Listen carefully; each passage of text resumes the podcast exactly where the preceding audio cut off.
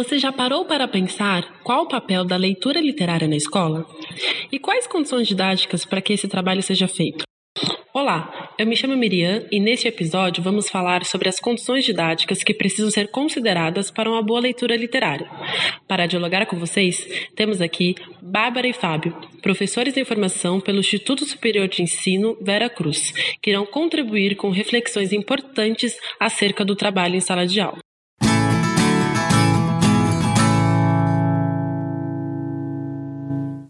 Bom, pensando no papel da leitura literária na escola, acho que ela vem com o principal objetivo de contribuir na formação de leitores e escritores, né?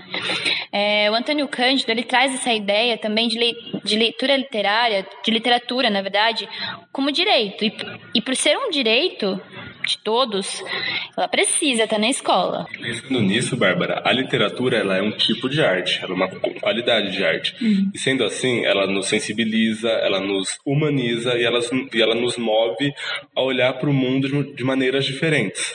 Né? E é por isso que ela precisa estar na escola, é, e é por isso que o trabalho dela é tão importante dentro da sala de aula nas práticas diárias. Isso.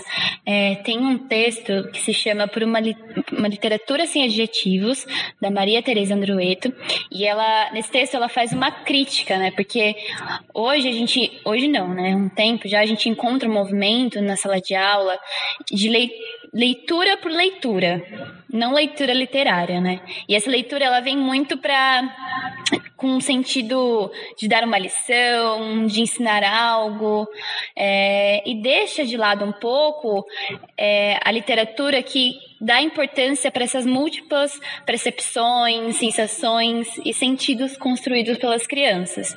Então, eu acho que pensar na literatura é você entender que ela é um direito, que ela é arte, que ela precisa estar na escola e que está muito além de ensinar algo, está muito além de ser uma coisa didática, né? Exato, e que ela não tem uma função específica, apenas um, um jeito de se trabalhar com literatura na sala de aula.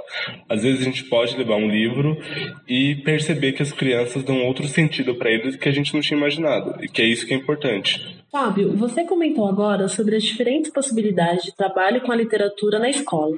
O que vocês acham que é preciso garantir para realizar uma boa leitura literária em sala de aula? Bom, acho que a primeira coisa importante de se considerar é a escolha de bons livros de literatura. E não existe uma regra e uma fórmula para isso. O que a gente pode fazer é pensar em alguns aspectos que podem nortear o nosso trabalho, nossas escolhas. E esses aspectos, eles são construídos conforme a situação de leitura que a gente quer promover. Então, a gente precisa considerar para quem que a gente vai ler e qual a nossa intenção com essa leitura.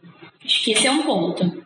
Isso. E além disso, a gente tem que também é, ler esse livro, estudá-lo com muita antecedência, para a gente começar a perceber quais são as chaves de leitura que a gente pode usar nele, olhando sempre o projeto gráfico, as ilustrações, o texto e qual é a relação que esses três aspectos compõem em relação ao leitor e à sua narrativa. É.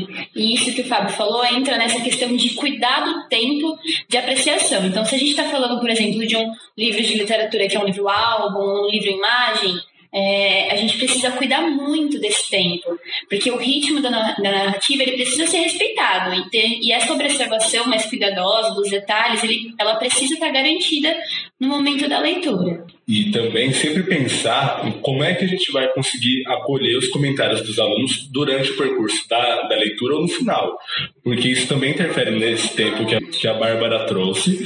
E também é preciso a gente sempre esclarecer com eles é, se esses comentários têm pertinência com a obra ou não, sempre voltando nesse projeto gráfico, nessa ilustração e nesse texto. É, esse, esse, essa volta para o livro, para o que está dito, né, é muito importante. É importante também para quem está mediando essa leitura, né, quem está lendo em voz alta, professor, é, identificar os trechos que permite uma entonação, uma entonação diferenciada, mas sem excessos, né? Porque a ideia não é ficar um teatro, é respeitar ali a pontuação, mas com essa entonação marcada, para que seja uma boa leitura em voz alta. E para que a gente também tenha um trabalho potente com a literatura na sala de aula, é preciso que a gente também estude diversos gêneros e, e amplie as possibilidades de percepção dos alunos. É, a partir do momento em que eles observam vários livros com os mesmos aspectos, eles conseguem fazer uma intertextualidade Isso. e analisar melhor esses livros, trazendo referências. Criar pontes né, de leitura, então tá, tá, lendo um determinado livro e como eles já leram, estudaram bastante sobre esse gênero, e aí fazer pontes, retomando essa leitura que eles já passaram por ela. E uma coisa que a gente não comentou, é, que eu acho que entra lá no comecinho, que é esse, essas informações que são paratextuais, né? Então, contexto de publicação, então quem é o autor, é, o ilustrador. É, isso é importante no início da leitura, a gente explicitar isso para as crianças, né? A editora, e, e, ter uma conversa sobre isso também, que são, são comportamentos, né? Comportamentos leitores que a gente precisa também é, evidenciar isso nas nossas, nas nossas práticas de leitura para que as pessoas vejam esses comportamentos, para que elas possam incorporá-los, enfim, se apropriar disso também. Isso, e acho que chegando já ao fim, é importante sempre pensar no livro como o principal objeto daquela situação. Daquela né? situação. É, porque o livro a gente precisa mediar essa relação do aluno com a obra, mas sem perder o ponto de sem perder do ponto de vista que é aquele livro que está sendo trabalhado, ou seja, dentro daquela conversa, é sempre levar o livro em consideração e trazer o que realmente está aportando aquela obra.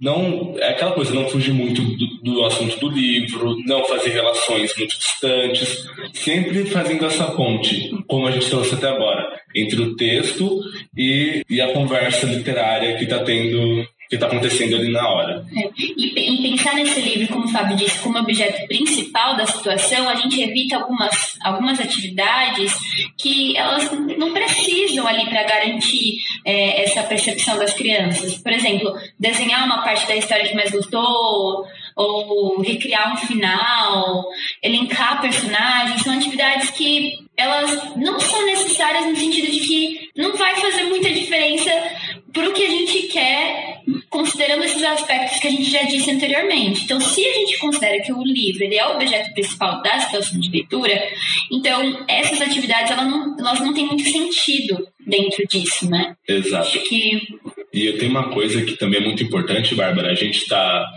é, provocando, fazendo reflexões, que é nessa conversa não é apenas a partir do gosto das crianças, se as crianças gostaram ou não daquela obra.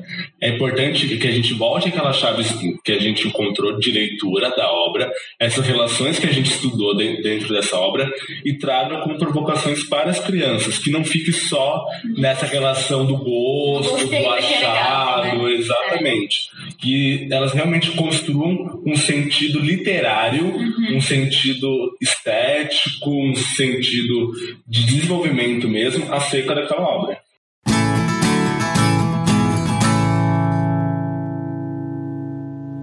Bom, podemos perceber com esse diálogo entre Bárbara e Fábio o quão potente é o trabalho com leitura literária na sala de aula.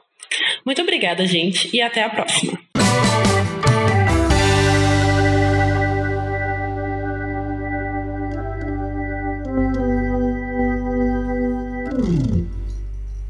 Sendo assim, esperamos de alguma forma ter contribuído para a sua formação e prática em sala de aula. Até mais. Este podcast é um projeto desenvolvido pelo grupo de estudantes do curso de Pedagogia do Instituto Vera Cruz. Se você tem interesse em saber mais sobre essa temática, mande-nos uma mensagem. Ou também pode procurar os cursos de Pedagogia, pós-graduação e extensão do Instituto Vera Cruz.